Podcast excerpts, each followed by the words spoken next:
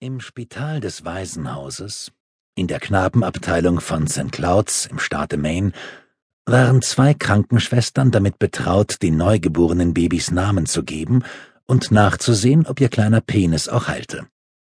Zu jener Zeit, in den 1920er Jahren, wurden alle in St. Clouds geborenen Knaben beschnitten, weil der Arzt des Waisenhauses verschiedene Komplikationen gesehen hatte, die sich bei nicht beschnittenen Soldaten ergaben, welche er im Ersten Weltkrieg medizinisch zu versorgen hatte.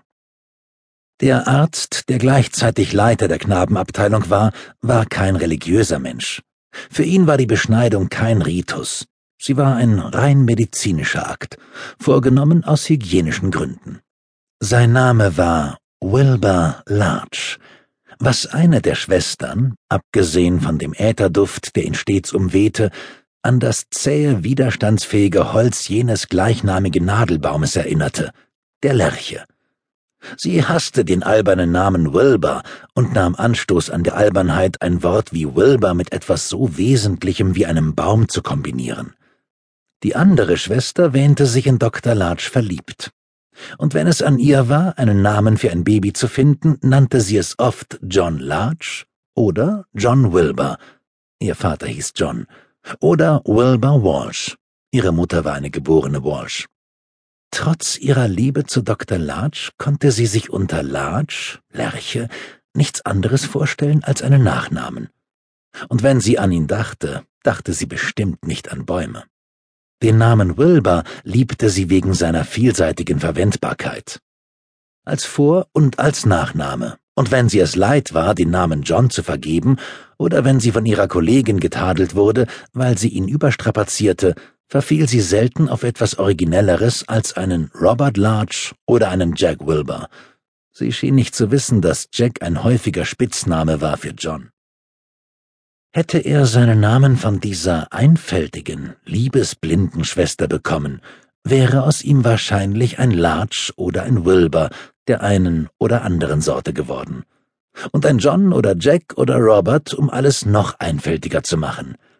Weil die andere Schwester an der Reihe war, bekam er den Namen Homer Wells. Der Vater der anderen Schwester war Brunnenbauer von Beruf, eine harte, mühselige, ehrliche und präzise Arbeit. In ihren Augen bestand ihr Vater aus diesen Eigenschaften, was dem Wort Wells, Brunnen, eine gewisse Aura von Tiefe und Erdverbundenheit gab. Homer hatte eine der zahllosen Katzen ihrer Familie geheißen. Diese andere Schwester, von fast allen Schwester Angela genannt, wiederholte selten die Namen ihrer Babys, wogegen die arme Schwester Edna gleich drei John Wilbur Jr. und zwei John Larch der Dritte ausgeteilt hatte. Schwester Angela kannte eine unerschöpfliche Zahl sachlicher Dingwörter, die sie eifrig als Nachnamen verwandte, wie Maple, Fields, Stone, Hill, Knott, Day, Waters, um nur einige aufzuzählen und eine kaum weniger eindrucksvolle Liste von Vornamen entlehnt aus einer Familientradition vieler toter, aber in Ehren gehaltener Hauskatzen. Felix, Fuzzy, Smokey, Sam, Snowy, Joe, Curly, Ed und so fort. Bei den meisten Waisen waren die Namen, die ihnen die Schwestern verliehen, nur eine Übergangslösung. Die Knabenabteilung schnitt besser ab als die Mädchenabteilung, wenn es darum ging, die Waisen noch als Babys in Familien unterzubringen, wenn sie sich die Namen noch nicht merken konnten, die die guten Schwestern ihnen gegeben hatten. Die meisten Waisen erinnerten sich später auch nicht an Schwester Angela oder Schwester Edna, die ersten Frauen auf dieser Welt, die sie bemuttert hatten. Dr. Larch hielt an dem Grundsatz fest, den Adoptiveltern der Waisen nicht die Namen mitzuteilen, die die Schwestern mit solchem Eifer verliehen.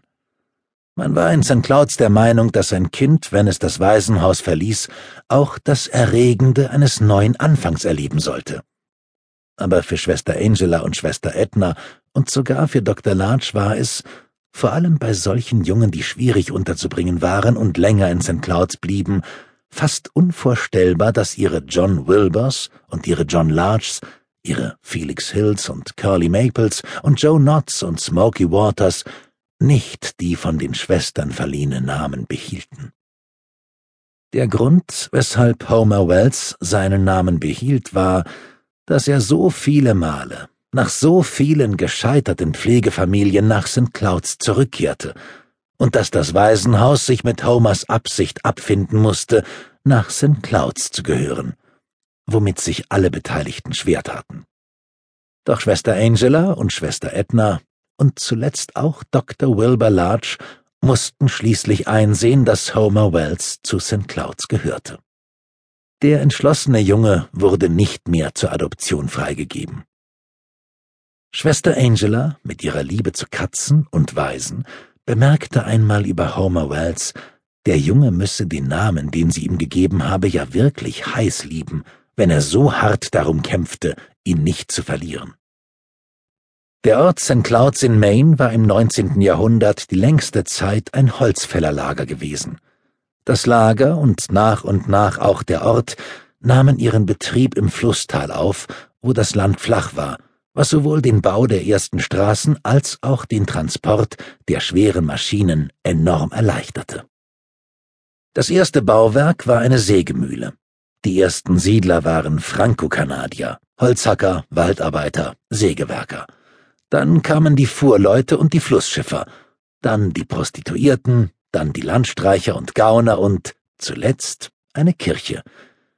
Das erste Holzfällerlager hatte schlicht Clouds geheißen, weil das Tal so flach war und die Wolken sich nur widerwillig verzogen.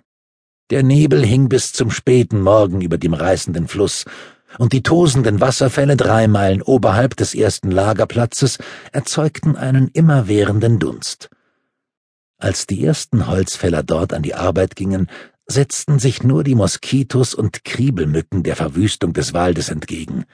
Die teuflischen Insekten zogen die permanente Wolkendecke in den stickigen Tälern des Hinterlandes von Maine, der scharfen Bergluft oder dem frischen Sonnenlicht über dem blanken Meer von Maine entschieden vor. Dr. Wilbur Larch, der nicht nur Arzt des Waisenhauses und Leiter der Knabenabteilung war, sondern das Haus auch gegründet hatte, war der selbsternannte Historiker der Stadt. Dr. Larch zufolge wurde das Holzfällerlager namens Clouds nur deshalb zu St. Clouds, weil die hinterwäldlerischen Katholiken einen inbrünstigen Drang verspürten, allen möglichen Dingen ein Sankt voranzustellen, wie um diesen Dingen einen Liebreiz zu verleihen, der ihnen von Natur aus fehlte. Das Holzfällerlager blieb fast ein halbes Jahrhundert lang St. Clouds, bis der Apostroph eingeführt wurde. Wahrscheinlich von jemandem, der vom Ursprung des Lagers nichts wusste. Doch um die Zeit, als es sich zu St. Clouds wandelte mit Apostroph, war es eher Fabrikstadt, denn Holzfällerlager. Der Wald war Meilen im Umkreis gerodet, statt Baumstämmen, die sich im Fluss verkeilten, statt des wüsten Lagers voll Männer, die verkrüppelt und gelähmt waren, weil sie von Bäumen oder Bäume auf sie herabgestürzt waren, sah man hohe, ordentliche Stapel frisch geschnittener Bretter in der diesigen Sonne trocknen.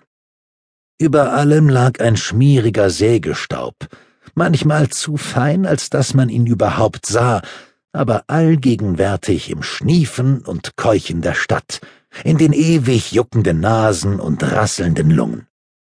Die Invaliden der Stadt protzten jetzt mit chirurgischen Nähten statt Blutergüssen und Knochenbrüchen. Sie schmückten sich mit klaffenden Schnittwunden von den vielen Sägeblättern der Stadt und fanden Mittel und Wege, mit ihren fehlenden Körperteilen zu prunken. Das schrille Wimmern der Sägeblätter hing über St. Clouds wie der Nebel, der Dunst, die Feuchtigkeit über dem Hinterland Mains. In der klammen Kälte seiner langen, nassen, verschneiten Winter und in der stinkenden, stickigen Schwüle seiner feuchten, zuweilen gar durch gewaltige Gewitter beglückten Sommer. Es gab nie einen Frühling in diesem Teil von Maine, abgesehen von jener Zeitspanne im März und April, die sich durch tauenden Matsch auszeichnete. Die schweren Maschinen des Holzgeschäfts standen still, die Arbeit der Stadt ruhte. Die unpassierbaren Straßen hielten jeden im Hause fest, und der Fluss war so frühlingshaft angeschwollen und so reißend, dass niemand ihn zu befahren wagte. Frühling in St. Clouds, das hieß Krawall. Saufkrawall, Raufkrawall, Hurerei und Vergewaltigung. Im Frühling war Selbstmordsaison. Im Frühling wurde die Saat für ein Waisenhaus gesät. Überreich.